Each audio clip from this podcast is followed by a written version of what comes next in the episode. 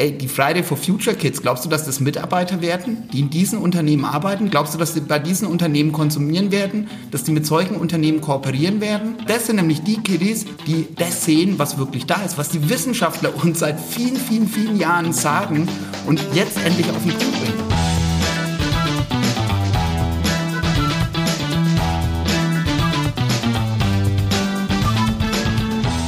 So, check, check, check. Okay. Hallo, herzlich willkommen zu einer neuen Podcast-Folge bei Start Next. Ich habe einen wunderbaren Gast mir gegenüber sitzen, den Markus Sauerhammer. Und neben mir haben wir den Michael Schmidt, kurz Michi. Hallo, grüße euch. Und meine Wenigkeit, ich bin der Markus Streichert. Ihr habt mich wahrscheinlich noch nicht gehört bei einer Podcast-Folge, die Michi Sean. Ich freue mich sehr, dass der Markus Sauerhammer hier ist von Send, dem Social Entrepreneurship Netzwerk Deutschland. Sperriger Begriff, kurze Abkürzung. Es geht heute um viel in der Podcast-Folge. Markus Sauerhammer hat viel erlebt, äh, viel erreicht, wie ich auch finde. Nicht nur, weil er mit mir zusammengearbeitet hat, sondern auch, ähm, was er gerade mit Cent macht, was Cent ist, warum sie auch Crowdfunding gemacht haben. Darum soll es heute gehen. Zum Ersten stell dich vielleicht mal kurz vor, Markus, in ein, zwei Sätzen. Wer bist du und was machst du? Also Markus, ehemaliger Mitarbeiter von Startnext, ähm, durfte quasi mit Markus und Michi auch schon zusammenarbeiten.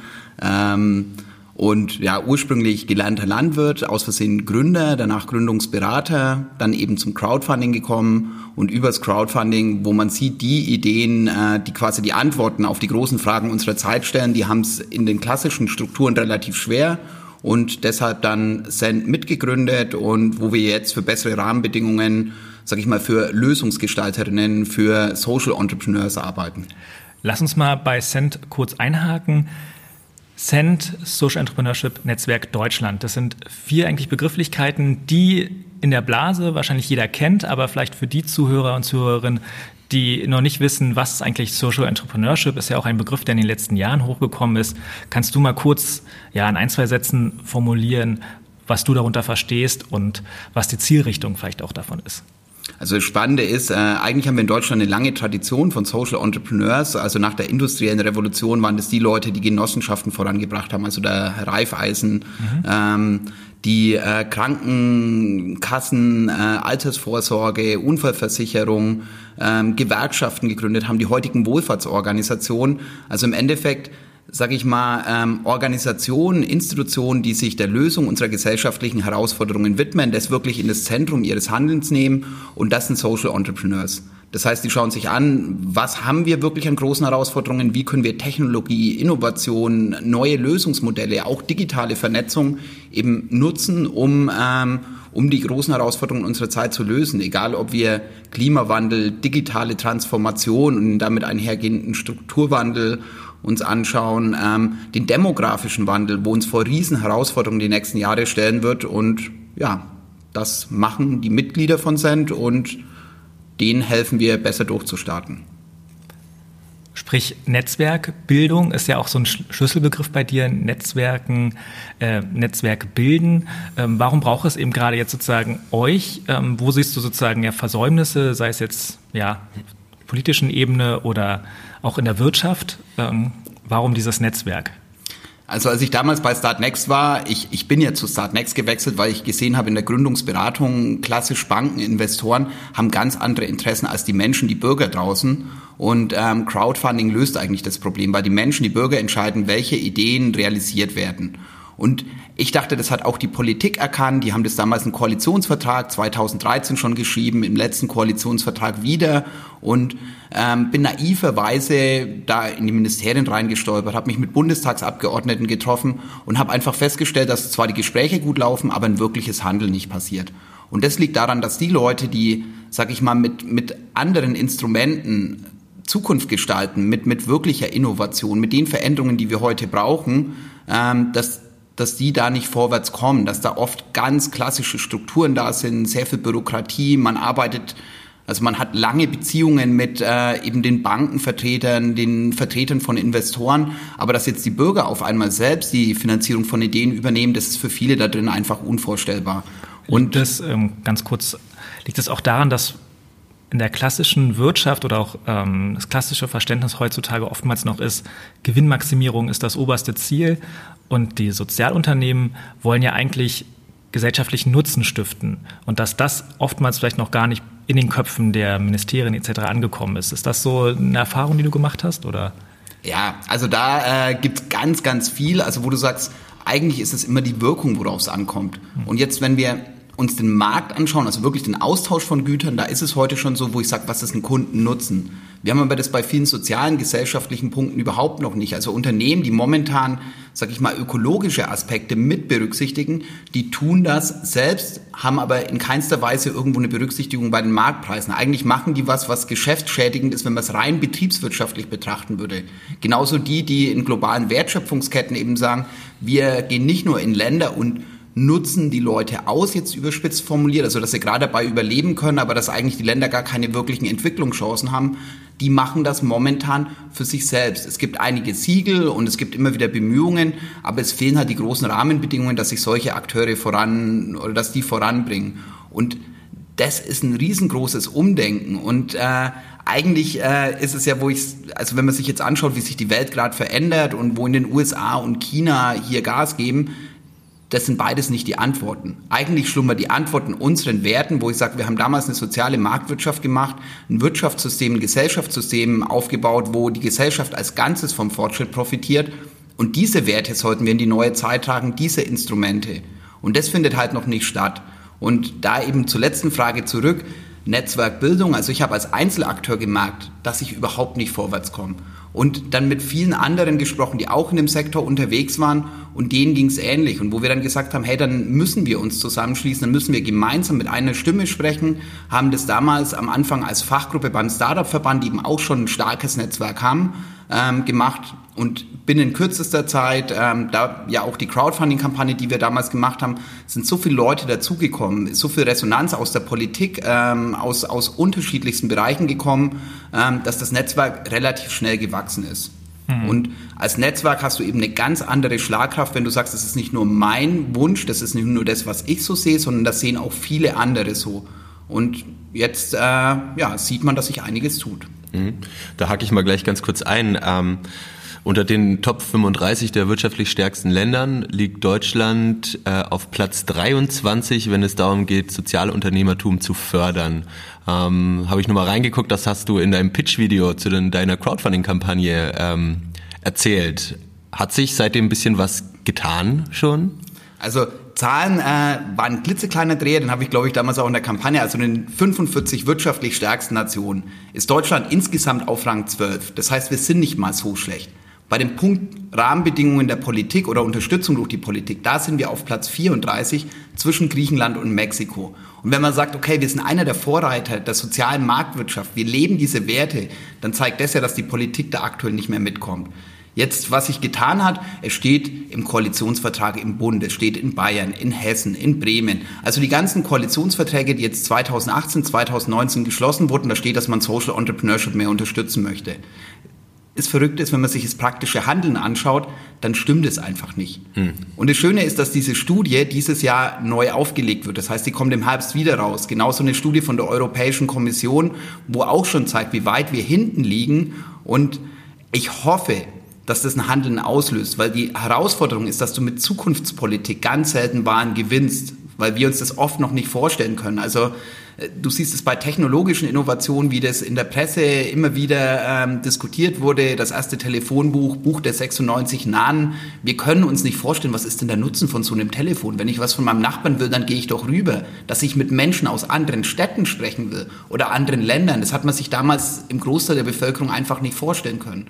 Und genauso ist es jetzt da und es passiert einiges, es sind immer mehr Menschen, die wach werden und jeden Freitag haben wir eine ganze äh, Generation, die jetzt auf die Straße geht und sagt, hey Leute, so geht's nicht weiter. Und ähm, wenn du jetzt sagst, Deutschland liegt so weit hinten, wo schaut es denn dann besser aus und was wird dort besser gemacht? Also spannend ist, dass die Länder, die größere Probleme haben, sich schon auf den Weg machen. Und da ist es einfach das, was wir uns, sag ich mal, aufgebaut haben nach der industriellen Revolution. Das war gut in einer analogen Zeit, gut in einer Zeit, wo ich sage, okay, wir haben äh, oder wir sehen kein endliches Wachstum. Also wenn man immer Wachstum weiterdenkt, immer mehr Ressourcenverbrauch und dass die Erde nicht da wäre, dann würde dieses System vielleicht einfach weiterlaufen. Bloß wir kommen jetzt einfach an Grenzen. Also damals Club of Rome hat ja schon äh, quasi die Grenzen des Wachstums 1900, ich weiß jetzt gar nicht, 70, 72, also irgendwo in den 70ern, ähm, da ein Buch veröffentlicht. Und jetzt merken wir wirklich, es es wird eng. Und wenn wir eine enkeltaugliche Zukunft gestalten wollen, dann brauchen wir ein Umdenken und ja.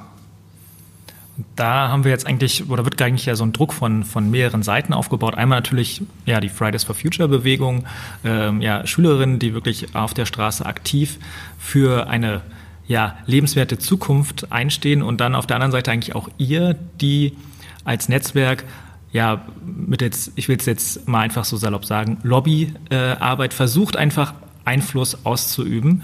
Und ich hatte auch gesehen auf eurer Seite, ihr versucht ja auch mit der Fridays for Future Bewegung sozusagen euch zu solidarisieren.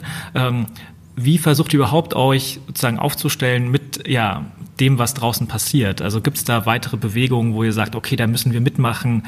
Ähm, wie können wir sozusagen Kräfte bündeln? Das äh, zeichnet ja auch Netzwerkarbeit aus. Mhm.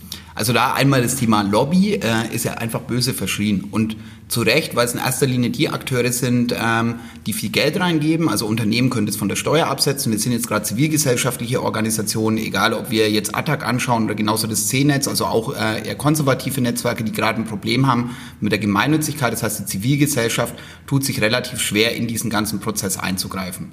Wichtig ist auch, dass wir nicht nur Lobbyarbeit machen, sondern ganz viel, was können wir selbst lösen. Weil wir einfach dran glauben, dass ähm, wenn vollendete Tatsachen da sind, wenn man auf einmal, ich habe vorhin das Beispiel von dem äh, Telefonbuch gebracht, wenn auf einmal die Menschen telefonieren können, dann sind sie auch bereit, dass man das größer machen kann. Also soziale Innovation skalieren, was man aus der klassischen Startup-Welt ähm, kennt.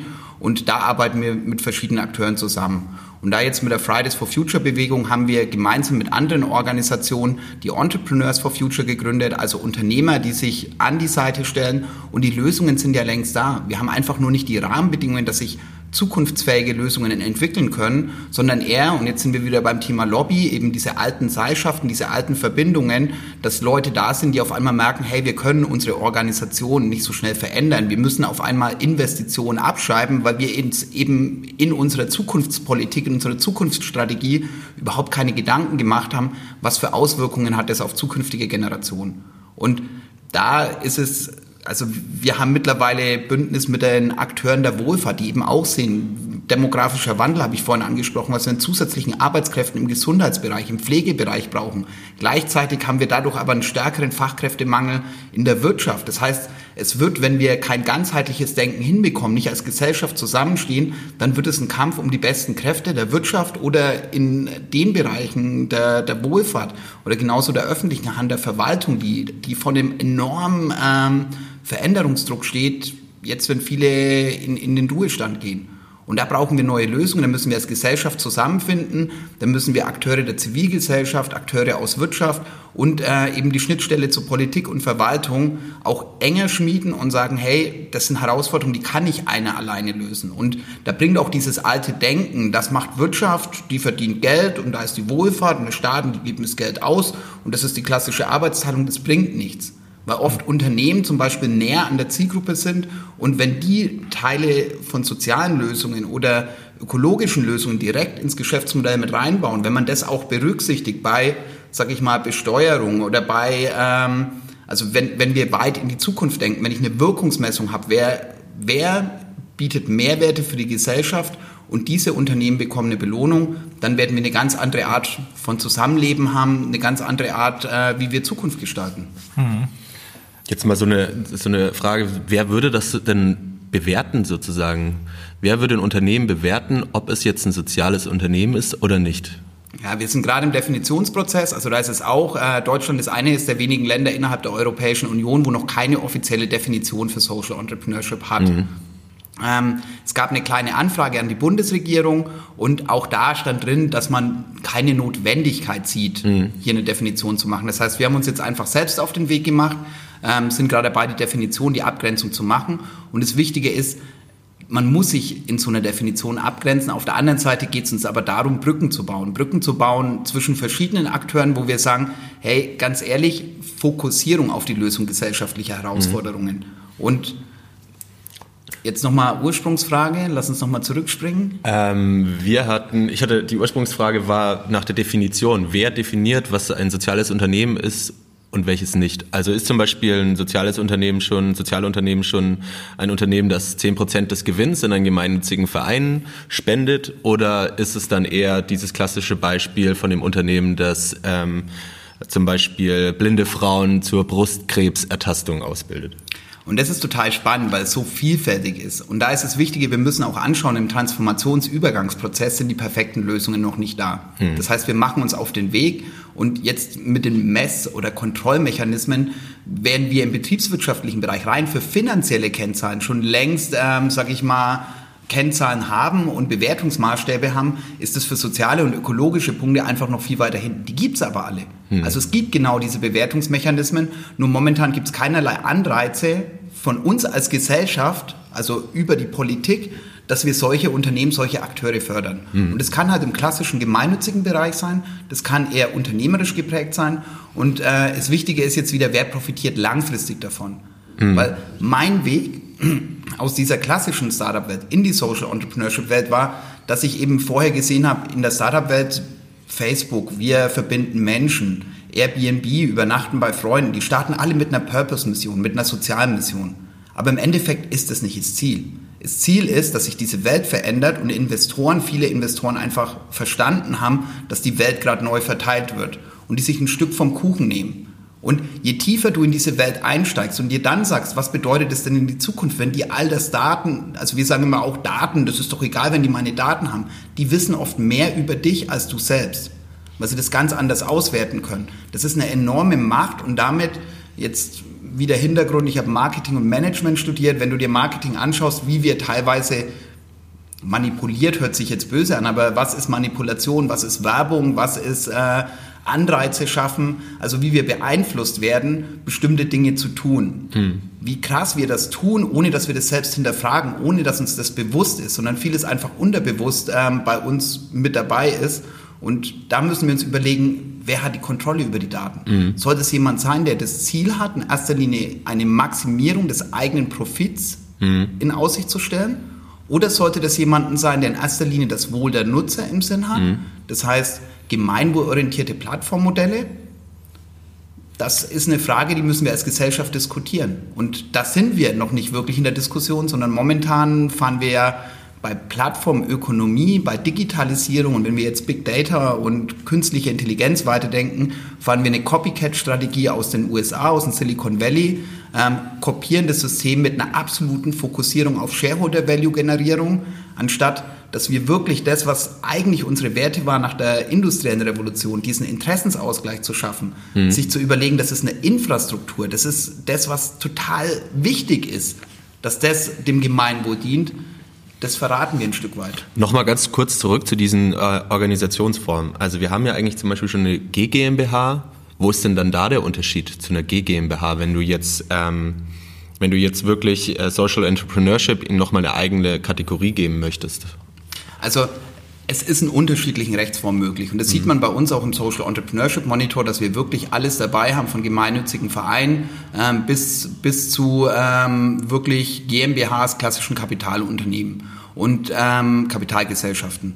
Und die Frage ist halt, wem dient eine Rechtsform langfristig? Mhm. Ich finde es total interessant. Ähm, das Genossenschaftsprinzip zum Beispiel wurde in der analogen Zeit vergessen. Wir haben in Deutschland 20 Millionen Genossen. Wir haben nur 10 Millionen Aktionäre. Wenn wir eine GmbH, eine UG binnen weniger Tage gründen können, dauert gerade für innovative Geschäftsmodelle der formale Prozess für eine Genossenschaftsgründung oft ein halbes Jahr und länger. Genauso die Flankierung von der Finanzierung, von der öffentlichen Hand, wenn jemand was für den Kapitalmarkt gründet, dann bekommt er super viel Geld on top aus unseren Steuergeldern. Also wir Bürger finanzieren das mit, wenn jemand ein Unternehmen gründet, das dann sage ich mal, die Profite weniger maximiert. Wenn wir das als Gesellschaft mit einer Form, die das Gemeinwohl sichert, dann geht es nicht. Mhm. Und andere Länder haben längst eigene Rechtsformen entwickelt. Also mhm. da ist es auch, dass wir momentan das Modell von, von der Purpose Stiftung mit ähm, quasi an die Politik tragen, einfach bekannter machen. Also Unternehmen, die einer Stiftung gehören, einer Stiftung, die sich dem Sinn verschrieben hat. Sogenannte Purpose-Unternehmen. Ja. Und das ist eine weltweite Bewegung, weil es darum eigentlich geht. Unternehmen haben immer einen Beitrag geleistet, gesellschaftliche Herausforderungen zu lösen. Nur das System, was wir jetzt gebastelt haben, das haben wir zu einer Zeit gemacht, da haben wir Hunger gelitten, da hatten wir wenig. Ähm, also da, da war wirklich ein Mangel die größte Herausforderung. Heute ist ja eher die Herausforderung, dass wir einen absoluten Überkonsum haben. Und wenn wir eine permanente Wachstumsstrategie und das als einziges Ziel auf Kosten der Gesellschaft und auf Kosten, sage ich mal, der, der Umwelt, der ökologischen Dinge fortfahren, dann machen wir die Zukunft unserer Kinder kaputt. Und da brauchen wir Rechtsformen, die das sicherstellen. Wir brauchen Messinstrumente, die das sicherstellen. Wir brauchen Rahmenbedingungen, die ein zukunftsfähiges, ein enkeltaugliches Wirtschaften ermöglichen. Da lass mich gleich mal einhaken. Ist ja eigentlich das Verrückte, dass in guten Zeiten, gerade jetzt äh, wirtschaftlich geht es ja Deutschland seit Jahren gut, ähm, aber eigentlich gar nicht an die schlechten Zeiten von morgen vielleicht gedacht werden. Und gerade deswegen wird man ja dann, wenn man äh, an die Zukunft denkt, äh, oftmals ja dann als äh, ja, Mahner, äh, missverstanden etc. Ähm, wie siehst du denn, dass eben aktuell durch Bewegungen wie jetzt, ähm, die durch den Klimawandel ausgelöst werden, siehst du denn ein Stück weit jetzt auch nach anderthalb, zwei Jahren Centarbeit ein Umdenken schon, stückweise in der Politik oder in, auch bei klassischen Wirtschaftsvertretern? Also bei Wirtschaftsvertretern ist es so, wenn wir uns jetzt anschauen, BlackRock äh, hat der CEO, also vom größten Investor ähm, weltweit, hat er gesagt, dass er zukünftig nur noch in Purpose-Unternehmen und Unternehmen, die gesellschaftliche Mehrwerte leben, investieren wird. Aktuell ist das am Kapitalmarkt noch nicht da. Das heißt, ich halte es eher für, okay, ich erzähle das mal nach außen, aber es wird noch nicht gelebt. Wir haben viele Unternehmen, die das leben und die tun sich halt momentan noch schwerer. Aber da ist eine zunehmende Bereitschaft von Akteuren und jetzt gerade in Deutschland auch, Mittelstand und, äh, sag ich mal, Unternehmen, die diese Werte leben, dass, dass sie sich da einbringen und dass sie genau das, was wir eigentlich brauchen, mit voranbringen. Also wir sind ganz viele Inkubationsprogramme, also sag ich mal, Initiativen, wo die Menschen helfen, die neue Lösungen auf die Straße setzen, dass sie sich besser entwickeln können. Das ist ganz, ganz wichtig, gerade weil die Politik noch nicht so weit ist. Bei der Politik tut sich auch einiges. Das Problem ist, all die Vordenker, die wir haben, also wir haben ähm, wirklich, wo du sagst, äh, bei Union, bei der SPD, bei der FDP, den Grünen, den Linken, überall sind Leute, die da vorausschauen und die genau die Herausforderungen sehen und die diese Rahmenbedingungen machen wollen. Aber das sind Einzelkämpfer in den Fraktionen. Und da ist es wieder, ich bin ein bisschen ernüchtert, wenn ich mir heute die Arbeit von Bundestagsabgeordneten anschaue. Ich bin damals, an diese, als ich an diese Schnittstelle bin, bin ich voller ähm, Euphorie rangegangen, wo ich gedacht habe, hey, das sind die Leute, die wollen die Zukunft unseres Landes gestalten. Deswegen sitzen die an dieser Position. Und auf einmal merkst du, das sind ganz wenige Gestalter, das sind sehr viele Verwalter, die mhm. eben im Endeffekt, das war schon immer so, das machen wir so weiter und da kenne ich ja die Oberchefs und da kenne ich die Oberchefs und ähm, die haben das früher schon immer gut gemacht, aber die können das oft in der digitalen Zeit nicht mehr. Die können das in einer Zeit, wo wir vor ganz anderen Herausforderungen stehen, kriegen die das nicht hin und dieses Umdenken, ist ganz schwer. Und das kann ich einfach wirklich aus persönlicher Erfahrung. Also ich habe eben Landwirt gelernt, ich war Hauptschüler, ich wäre durch die Hauptschule fast durchgefallen. Dann stolper ich in diese Bildungswelt. Auf einmal kriege ich mit, was Bildung ausmacht. Ich stolper in komplett neue, andere, sage ich mal, Blasen, Welten rein und muss immer wieder anfangen, mich selbst zu hinterfragen. Die Dinge, wo ich vorher fest geglaubt habe, was Glaubenssätze waren, die auf einmal nicht mehr gegolten haben. Und dann kommst du in, in diese Start-up-Welt und auf einmal merkst du, verrückt. Wir leben in einer Zeit, wo sich alles so schnell verändert wie noch nie. Wir treten eigentlich mit der Digitalisierung im Zeitalter des permanenten Wandels ein. Und ähm, das, was wir momentan erleben, ist noch der Anfang. Wenn wir Big Data, wenn wir das Internet of Everything, überall Sensoren und ähm, Internet der Dinge, wenn wir äh, künstliche Intelligenz, Quantencomputer, wenn wir das alles weiterdenken, dann sind wir am Anfang von der Zeit, die können wir uns noch nicht vorstellen. Das Verrückte ist aber, dass wir diese neue Zeit mit den Instrumenten, den Organisationsformen, den Werten dieser alten Welt gestalten. Und das kann nicht funktionieren. Und das haben wir in der Geschichte der Menschheit immer wieder, dass das große Umbruchphasen ein richtiger Epochenwandel ist und in dem stecken wir. Und das Verrückte ist eben nicht diese alten Schablonen über die neue Zeit zu legen, sondern ein Stück zurückzugehen, sich zu überlegen, was sind denn die Werte, die wir brauchen, um eine zukunftsfähige Gesellschaft, eine Gesellschaft, die den Menschen dient, dem Großteil der Gesellschaft dient, um sowas gestalten zu können. Mhm. Und ja. Du hast auch gesagt, äh, gestalten statt verwalten. Und ein Schritt, mit Cent war ja auch die Crowdfunding-Kampagne, das war ja sozusagen der Initialschuss für, für, für Cent da würde mich natürlich interessieren, du hast sozusagen ja bei Startnext gearbeitet, hast sozusagen ja tagtäglich erfahren im Umgang auch mit Startern, ähm, was sie bewegt, äh, wie so eine Crowdfunding-Kampagne abläuft. Hast sozusagen dann selber eine gemacht. Wie war denn einmal der, der Schritt von der Theorie in die Praxis? Ähm, mit welchen Zielen habt ihr auch die, die Kampagne gemacht und eben, äh, wie hat es sich in der Praxis angefühlt? Also wichtig ist, äh, eigentlich hat es vorher schon lange angefangen. Also eine Crowdfunding-Kampagne, für mich ist Crowdfunding eigentlich Community Funding. Also du musst Menschen finden, die irgendwo ein gemeinsames Ziel verfolgen, gemeinsam etwas erreichen wollen. Und das haben wir in dem ganzen Prozess davor schon gemacht. Das heißt, wir haben uns mit Social Entrepreneurs zusammengesetzt, haben gesagt, was ist eigentlich das, was ich an, an Rahmenbedingungen in Politik, in Gesellschaft, aber auch in der Zusammenarbeit mit Unternehmen, mit Wohlfahrt verändern muss, haben da quasi die Ideen eingesammelt, haben die gemeinsam fokussiert auf den Punkt gebracht und in den Prozess haben sich über 200 Akteure des Sektors schon eingebracht. Das heißt, hier waren schon viele Leute, die eine gemeinsame Vision verfolgt haben. Crowdbuilding hat vorher schon angefangen. Genau. Und das ist, glaube ich, ganz, ganz wichtig, dass man sich vorher einfach schon Gedanken macht, wer profitiert denn von der Umsetzung dieser Idee? Und die Crowdfunding-Kampagne ist keine klassische Crowdfunding-Kampagne. Eigentlich ist es sogar, sage ich mal, relativ komplex, äh, wenn du eher Organisationen mitnehmen wirst. Ne, Im Endeffekt war es ja wie die Vereinsgründung ähm, und das Startkapital für die Vereinsgründung zusammenzubringen. Ähm, und da war es, ich glaube, wir hätten das auf dem Papier theoretisch genauso machen können. Aber das Spannende ist eben genau für dieses Thema, das nicht auf dem Papier zu machen, sondern klar zu sagen, wir sind keine klassische Interessenvertretung. Uns geht es darum, dass wir uns anschauen, was sind Herausforderungen und wie können wir Lösungen entwickeln und da eben Akteure mitarbeiten lassen an den Lösungen, die vorher nicht mitgestaltet haben und das dann nochmal nach außen zu tragen, da ein Signal in Richtung klassischer Medien, in Richtung der Politik, in Richtung ähm, der klassischen Wirtschaft, der klassischen Wohlfahrt, den zivilgesellschaftlichen Organisationen zu geben und zu sagen, hey Leute, wir sind da, wir wollen mit euch zusammenarbeiten, uns geht es darum zu sagen, was brauchen wir? Und da wollen wir Kooperation, da wollen wir gemeinsam gestalten. Und da eben das Thema Sichtbarkeit, was mit einer Crowdfunding-Kampagne verbunden ist. Und dann noch der dritte Aspekt, Vorher sagen viele Leute, ach, das ist eine super Idee. Das ist oft, das, das aus meiner Zeit als Gründungsberater ganz viele immer, wenn als Gründer herumgelaufen sind, dann haben sie gesagt, ja, und ich habe schon alle in meinem Freundeskreis gefragt und alle sagen, das ist super. Und du hast halt mit so einer Crowdfunding-Kampagne einfach nochmal die Möglichkeit, dass du sagst, okay Leute, jetzt hat jeder gesagt, ich finde das super. Jetzt geht's drum, wirklich auch zu bekennen, meint ihr das ernst. Das heißt, legt ihr euer Geld mit in den Pott, damit wir arbeiten können, damit wir etwas verändern, bewegen, voranbringen können. Und diese drei Aspekte, also ähm, die Finanzierung auf der einen Seite, die Sichtbarkeit viel, viel wichtiger und dieses klare, ist das Commitment wirklich da, diese Punkte mit zu vereinigen, da ist Crowdfunding einfach ein super Instrument. Und es geht halt erst durch die digitale Vernetzung, also es ist auch wieder ein, ein Instrument dieser neuen Zeit. Hm. Es hat ja eigentlich auch sehr gut funktioniert bei euch. Ihr habt äh, fast 50.000 Euro eingesammelt ähm, und habt natürlich auch vor allem die Sichtbarkeit ähm, bekommen. Was war dann für dich so das größte Learning ähm, bei der Kampagne? Du hast ja durch die Arbeit bei Startnext eben viel mit Startern zu tun gehabt und auch eben erfahren, was, was diese umtreibt.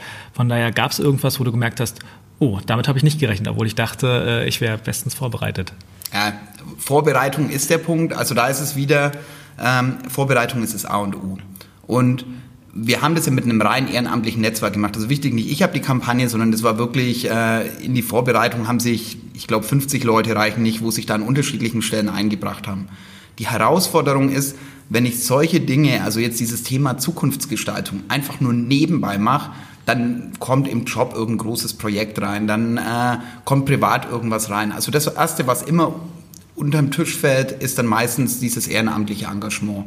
Und das ist eine Herausforderung. Und das ist auch, wo wir gesagt haben, okay, wir brauchen diese hauptamtlichen Strukturen. Wir müssen schauen, dass wir, sag ich mal, die Arbeiten abnehmen, die vielleicht nicht so viel Spaß machen, die, ähm, ja, dass die Leute, die sich kreativ einbringen wollen, genau die Dinge vorantreiben, die, die ihnen Freude bereiten.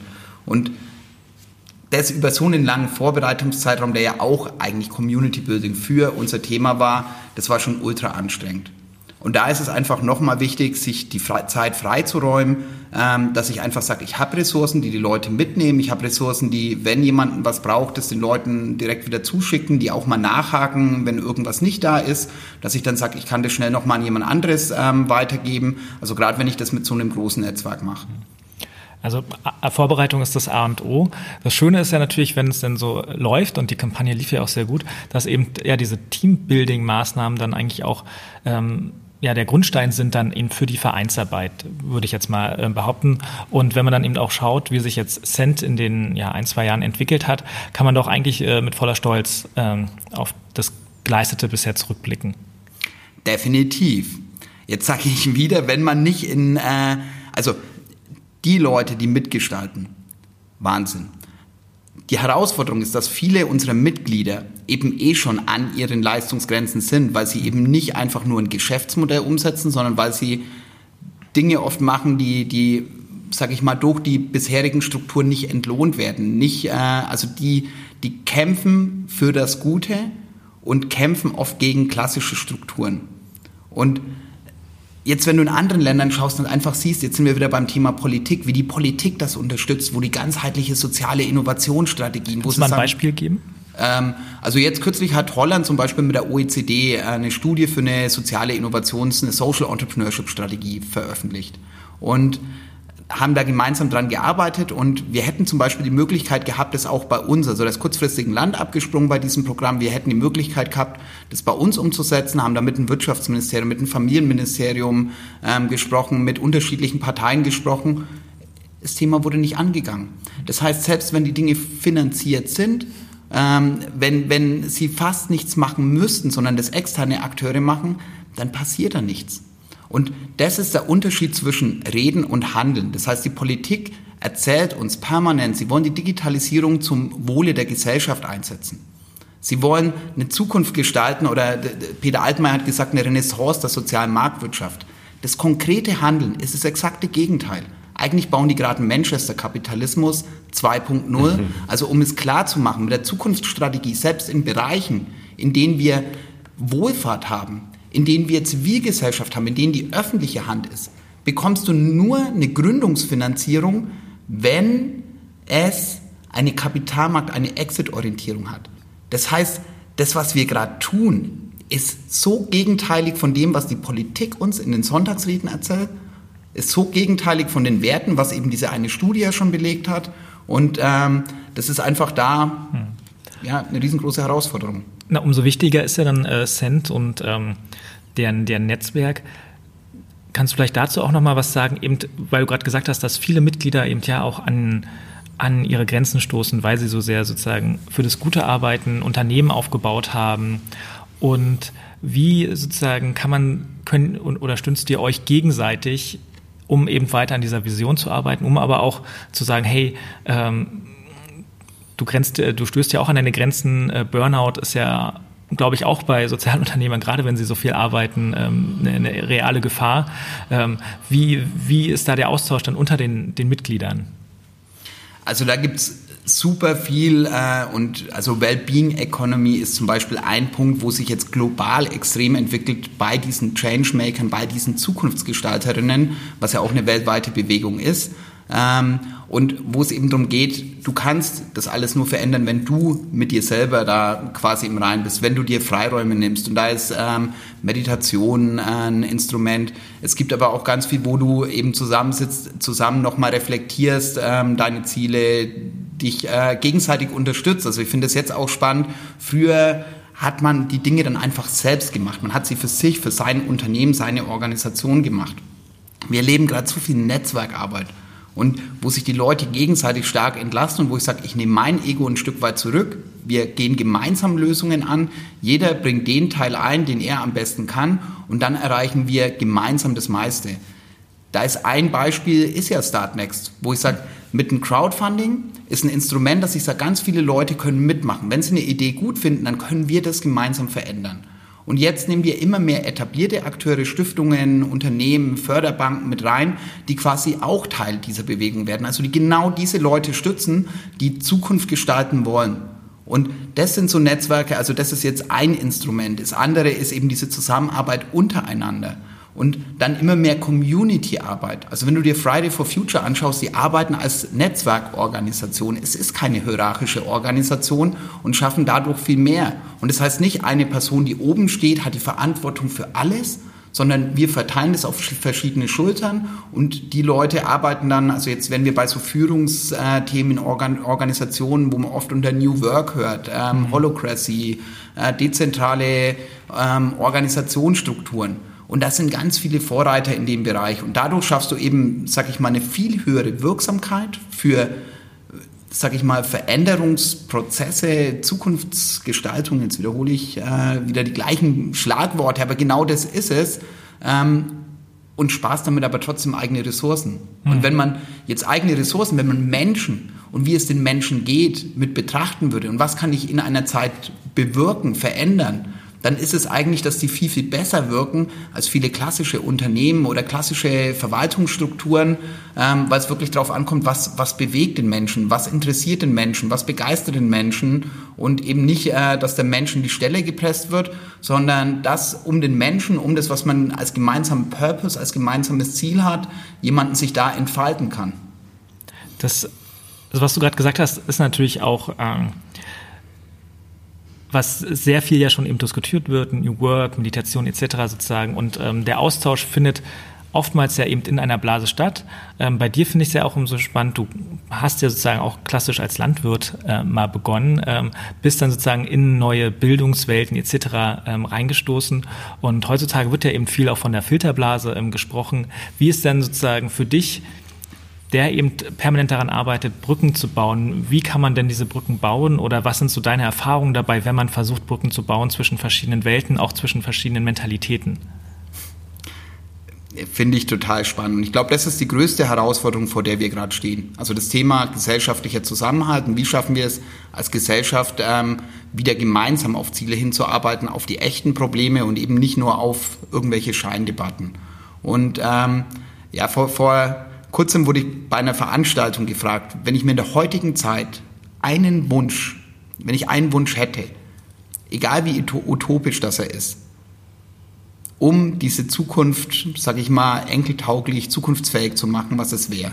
Und dann wäre es bedingungslose Empathie. Mhm. Eben einfach durch das, dass ich in diesen unterschiedlichen Welten war, in diesen unterschiedlichen Blasen und in allen immer noch verwurzelt bin. Das heißt, ich bin immer noch der Landwirt aus dem 200 Einwohnerdorf, der Hauptschule gemacht hat, der danach eine Musterausbildung zum Landwirt durchlaufen hat, dann auf der, sag ich mal, Kaderschmiede des Bayerischen Bauernverbandes, ich sag mal, die konservative Bastion der Lobbyarbeit ähm, durchlaufen hat und heute in einem progressiven Zukunftsgestalterlager sich wiederfindet und wo viele dann als ähm, Öko-Ideologen äh, oder äh, linke Ideologen verschrien werden und wo ich sage, ganz ehrlich Leute, ihr müsstet euch mal an den Tisch setzen, versuchen den anderen zu verstehen. Und eigentlich sind es ganz viele Dinge, die wir gemeinsam haben in diesen unterschiedlichen Bereichen. Wir haben ähnliche Bedürfnisse, aber wir hören uns einfach nicht mehr zu. Wir halten an Ideologien fest und Ideologien, also da jetzt auch, wenn ich in die Parteien reinschaue, das sind oft Dinge, die, die waren in einer anderen Zeit, war das mal total richtig und spannend. Mhm. Aber eigentlich leben wir gerade in einem Umbruch und äh, brauchen neue Dinge. Also da glaube ich nicht, dass Kommunismus und Sozialismus äh, jetzt die Antwort der Zukunft ist. Und genauso glaube ich auch nicht, dass Kapitalismus die Antworten, also so wie er jetzt funktioniert, die Antworten auf die Zukunft bringen wird, sondern wir brauchen einen neuen Ismus.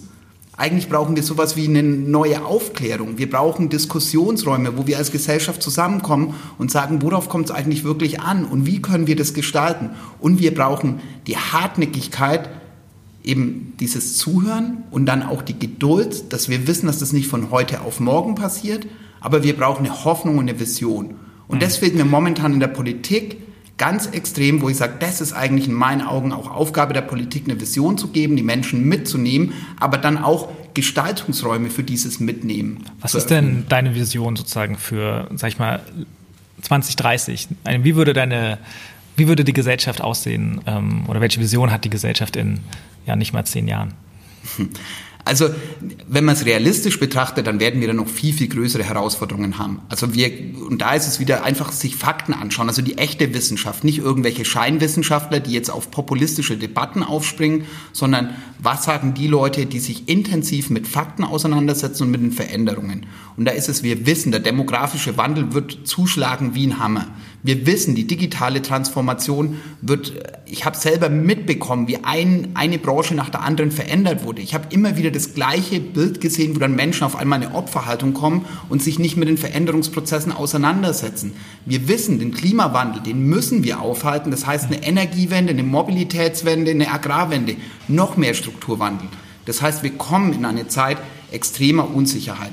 Die Vision ist für mich, dass wir als Menschen in allen Städten, also jetzt nicht nur hier in dieser Berlin-Blase, sondern in allen Städten zusammenkommen, ganz offen diskutieren, dass wir die Leute aus der Wissenschaft einladen, dass die uns Fakten quasi nochmal zeigen, mit uns äh, diskutieren und wir dann gemeinsam auf Lösungen hinarbeiten. Und dieses Lösungen gestalten, wenn wir das in den Blick nehmen, dann werden wir irgendwann drüber lachen, dass wir das überhaupt als Herausforderung empfunden haben, weil da ist es wieder, wir, wir wurden erzogen als jemand, der funktioniert in unserem Bildungssystem. Im Endeffekt ist unser Bildungssystem heute noch darauf ausgerichtet, dass wir, sagen wir mal, Soldaten, Fabrikarbeiter und äh, Beamte erziehen. Also da vorne steht jemand, der erzählt dir, wie die Welt ist. Du lernst es, du wirst belohnt mit einer guten Note, wenn du genauso funktionierst.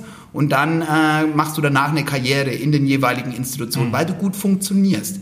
Nicht, weil du kreativ bist, weil du quer denkst, weil du neue Lösungen entwickelst. Und das und, ist genau, was, was fehlt eigentlich so Innovationskompetenz? Problemlösungskompetenz und das ist für mich Innovationskompetenz, äh, Zukunftsgestaltungskompetenz und das müssen wir den Leuten vermitteln. Und das ist eben was ganz anderes als zu funktionieren, als pures Auswendiglernen. Und mhm. ja, da Bildungsreform ganz wichtig. Und jetzt nochmal zurück zu dem 2030 wir wissen, dass diese ganzen Herausforderungen auf uns zukommen. Wir wissen, dass in der Vergangenheit, wenn so große Veränderungen anstanden, wir haben das als Gesellschaft nie gut hinbekommen, sondern wir haben immer bei diesen gesellschaftlichen Innovationen uns bisher den Kopf eingeschlagen. Wir können Buchdruck nehmen, der 30-jährige Krieg war im Endeffekt ein Kampf der Fortschrittsverweigerer und Zukunftsgestalter. Danach hat sich die katholische Kirche auch reformiert. Heute werden keine Ablassbriefe mehr verkauft. Das heißt, die Zukunft hat sich durchgesetzt. Amerikanischer Bürgerkrieg, der Norden, Industrialisierung, die haben sich weiterentwickelt. Im Süden war es in erster Linie Agrarstaat und Produktionsfaktor waren die Sklaven. Dann haben sich, nachdem dass der Norden immer mehr Überhand gewonnen hat, haben die irgendwann gesagt, okay, wir wollen das mit der Sklaverei nicht mehr und der Süden hat sich abgespaltet und auf einmal hat man da einen Bürgerkrieg. Und wir können auch industrielle Revolutionen und die Konflikte danach uns anschauen. Also auch damals die, die Maschinenstürmer, die Ludisten, mhm. die durchs Land gezogen sind, die ja. Fabriken angezündet haben, weil die den Webern die Arbeitsplätze weggenommen haben. Also und die Geschichte als äh Geschichte wiederholt sich und ja. wiederholt sich und wiederholt sich. Genau, aber deswegen müssen wir doch aus der Geschichte lernen und sagen, okay, wir machen doch nicht wieder im Jahr 2019 die Fehler, die wo wir die letzten hunderte von Jahren gemacht haben, sondern wir haben uns doch so weiterentwickelt, dass wir wirklich uns auf das konzentrieren, was wichtig ist. Und das ist eben eine Zukunft, eine enkeltaugliche Zukunft im Blick zu haben, eine Zukunftsgestaltung, die dem Wohle der Menschen dient und eben nicht einfach weitermacht, was bisher so war. Und wer glaubt, dass diese alte Welt bestehen bleibt, der hat die Zeichen der Zeit nicht erkannt. Und Unternehmen zum Beispiel, die sich jetzt nicht auf den Weg machen, ey, die Friday for Future Kids, glaubst du, dass das Mitarbeiter werden, die in diesen Unternehmen arbeiten? Glaubst du, dass die bei diesen Unternehmen konsumieren werden, dass die mit solchen Unternehmen kooperieren werden? Ich bin sehr gespannt, weil das sind nämlich die Kiddies, die das sehen, was wirklich da ist, was die Wissenschaftler uns seit vielen, vielen, vielen Jahren sagen und jetzt endlich auf den Punkt bringen. Ich bin immer sehr begeistert, äh, Markus, von sozusagen deinem Enthusiasmus und deinem Engagement ähm, in dem Bereich und frage mich natürlich auch manchmal, äh, du gehst immer ja mit so viel Elan in eine Sache, hast du da nie Angst auch zu scheitern oder wie ist sozusagen dein Verhältnis zum, zum Thema Scheitern? Alles, alles, was ich heute habe, verdanke ich dem Scheitern. Ich meine, im Endeffekt bin ich am landwirtschaftlichen Strukturwandel gescheitert. Ich habe damals, als ich Landwirt gelernt habe, Fachwirt, Betriebswirt und als Betriebswirt verschiedene Zukunftsszenarien unseres Bauernhofs gerechnet. Wenn ich die Vollkosten ansetze, dann hätte ich am Ende weniger verdient als wie als landwirtschaftlicher Unternehmer mit dem unternehmerischen Risiko als jemand, der im Supermarkt die Regale einräumt. Wo ich sage, hm, muss ich mir überlegen, ob das als Unternehmer die Zukunft ist, die ich möchte. Natürlich kann ich Kapitalkosten nicht berücksichtigen, natürlich kann ich für weniger Geld arbeiten, dann funktioniert es alles. Ich bin daran gescheitert. Das war auch ein Generationenkonflikt. Mein Vater und ich haben uns ein halbes Jahr nicht mehr unterhalten, weil er das nicht verstanden hat. Heute sind wir wieder die besten Kumpels, muss man dazu sagen, und finden das, glaube ich, beide gut, wie es sich entwickelt hat. Ähm, das war das erste Scheitern. Als ich gegründet habe, hab, wir haben einen Freizeitpark im Handfeld gegründet. Eine verrückte Idee. Also ich habe mein Studium mit Hand finanziert, aber einer der wenigen Studenten in Deutschland, der das auf legale Art und Weise hinbekommen hat. Das war ein Outdoor-Ausflugsziel. Wir haben das drei Jahre gemacht, die ersten zwei Jahre super, schöne Sommer, alles toll gelaufen. Im dritten Jahr haben wir gedacht, hey, jetzt machen wir das groß. Die ersten 47 Tage, 39 Regentage. Und das bei einem Outdoor-Ausflugsziel, da kommt einfach niemand. Und das war ein harter Sommer für mich. Und als wir danach dann eingestehen mussten, wir haben alle möglichen Gründerpreise abgeräumt, wurden gehypt bis zum geht nicht mehr und dann von da oben runterzufallen, das war das Beste, was mir passieren konnte im Nachhinein. Ich würde mich ärgern, wenn das damals äh, weitergegangen wäre, weil dann wäre das andere alles nicht mehr passiert. Das heißt, wieder ein Scheitern. Und diese Scheitermomente war für mich immer der Moment, wo ich sage, okay, einen Moment innehalten, sich ärgern, wirklich ärgern. Also wer sagt, dass er gar nicht scheitert, der lügt. Aber mittlerweile glaube ich dran, wenn wir ausprobieren, wenn wir auch uns selbst ein Stück weit ausprobieren, dass wir zu ganz anderen Dingen noch kommen können. Und eigentlich, wir leben in einem Land, wo wir die krasseste soziale Absicherung haben und trotzdem sind wir German Angst, äh, im Endeffekt für dieses Neuausprobieren ein Volk der Schisser. Wenn man sich wirklich die Gründerquoten anschaut und jetzt auch bei dem Thema Social Entrepreneurship, natürlich sind Strukturen da, aber ganz ehrlich, im Endeffekt liegt es doch an uns. Wenn wir spüren, dass irgendwas nicht passt, dann müssen wir anfangen, was zu verändern. Und wenn wir scheitern, dann haben wir tolle Geschichten. Die können wir irgendwann im Altenheim, wenn wir mit dem Rolli auf die Terrasse rausfahren, uns mit den anderen Omis und Opis unterhalten und jemand erzählt mir, hey, ich war 40 Jahre im gleichen Unternehmen, habe da jeden Tag A und B gemacht und war eine tolle Zeit, wo ich sage, naja, das wird den ersten Tag vielleicht noch interessant sein, da werde ich noch ein bisschen nachfragen, aber spätestens am zweiten Tag hast du nichts mehr zu erzählen. Was macht Leben aus? Und es sind ja auch Erlebnisse, das sind äh, ja Dinge auszuprobieren, eben genau diese Scheitern und vor allem, wenn du es erfährst, wenn du es erlebst, dann merkst du, dass es nicht weh tut. Dass mhm. es im Endeffekt das ist, woran wir wachsen und von dem her, bitte, mehr scheitern, mehr ausprobieren. Beim, beim Crowdfunding geht es ja auch ums Ausprobieren und gerade durch das Alles- oder Nichts-Prinzip ist man ja dazu auch angehalten, natürlich zu kommunizieren, äh, versuchen, die Kampagne erfolgreich zu machen. Bei euch lief es ja sehr gut, die Kampagne war erfolgreich. Wenn du jetzt sozusagen, wir haben uns überlegt, äh, es gäbe die Crowdfunding-Oscars äh, bei der Dankesrede, was oder wen würdest du sozusagen danken? Jetzt bei unserer Kampagne? Genau, sozusagen im Nachhinein. Also erstmal äh, den ganzen Social Entrepreneurs, ähm, die sich ehrenamtlich in die Vorbereitung mit eingebracht haben, die die Kampagne unterstützt haben, die eben dazu beigetragen haben, dass, dass wir uns zusammengeschlossen haben, dass wir gemeinsam das Thema gestalten, wir uns selbst da weiterentwickeln, weiter qualifizieren, den Sektor professionalisieren, aber auch gemeinsam der Politik ein bisschen auf die Füße treten.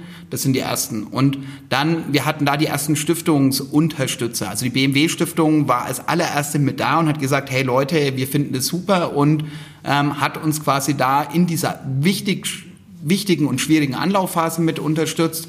Und ähm, dann äh, den ersten Politikern. Und da ist es einfach, äh, Sabine Poschmann und Dieter Janicek waren die beiden ersten, die das Thema erkannt haben, die im Endeffekt uns damit auch eine Glaubwürdigkeit gegeben haben, uns äh, quasi die Türen geöffnet haben in diese Welt. Und wo ich sage, Pioniere ist immer schwierig. Mittlerweile sind es viel, viel mehr. Wir haben in allen Bundestagsfraktionen, bis auf einer, ähm, gute Ansprechpartner, die, die wirklich daran interessiert sind und damit helfen, eben gemeinsam Lösungen voranzubringen. Denn darum geht's. Lösungen auf die Fragen unserer Zeit. Ja, wir kommen zum Schluss, Lösungen zu finden für unsere Zeit. Ähm, Crowdfunding ist eine Möglichkeit, um Mitstreiter zu gewinnen. Vielleicht noch mal so ein Tipp an die Zuhörerinnen, die selber überlegen, eine Crowdfunding-Kampagne zu machen. Was würdest du mitgeben? Also das Wichtige ist, äh, überlegt euch, wer von der Idee profitiert. Was, für wen schafft ihr einen Nutzen? Egal, ob es ein Produkt ist, ob es äh, was wirklich total Soziales, Immaterielles ähm, ist und geht im Vorfeld vor allem auf die Leute zu. Diskutiert es mit denen und lasst sie Teil der Idee werden. Und seid auch bereit, eigene Ideen, die, die ihr euch vorher ausgemalt habt, einfach nochmal anzupassen, weiterzuentwickeln, umzubauen. Das sind die Leute, die dafür sorgen, dass ihr erfolgreich werdet. Egal, ob jetzt klassisches Unternehmertum oder eben ähm, soziale Innovation. Markus, wie erreicht man euch und Cent, wenn man einen Teil dazu beitragen möchte? Also www.cent-ev.de ähm, im Netz und ansonsten sind wir in den sozialen Medien unterwegs und äh, ja, machen immer wieder Veranstaltungen, also gerne vorbeikommen, gerne Kontakt aufnehmen und ja, wir freuen uns auf ein gemeinsam Wirken. Sehr schön. Vielen, vielen Dank, Markus, dass du dir die Zeit genommen hast. Ähm, vielen Dank an alle Zuhörer, Zuhörerinnen. Hört euch gerne weitere Podcasts an. Das war's mit Markus Sauerhammer von Cent. Vielen Dank nochmal und ja, noch einen schönen Tag allen. Tschüss. Tschüss. Ciao.